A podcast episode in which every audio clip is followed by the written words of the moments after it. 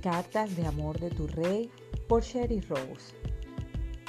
Mi princesa, tienes un hogar en el cielo. ¿Sabías que he preparado un hogar para ti en el cielo? Es más bello de lo que jamás podrías imaginar.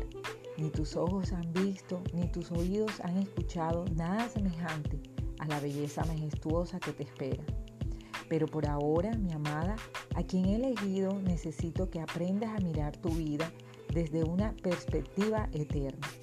Cuando entres al cielo no tendrás la posibilidad de llevarte nada de tu hogar en la tierra. Estás aquí solo para transmitirle a otros las noticias de mi salvación que transforman las vidas. No te dediques a coleccionar cosas, colecciona personas. Te he llamado para que traigas a otros hasta mí.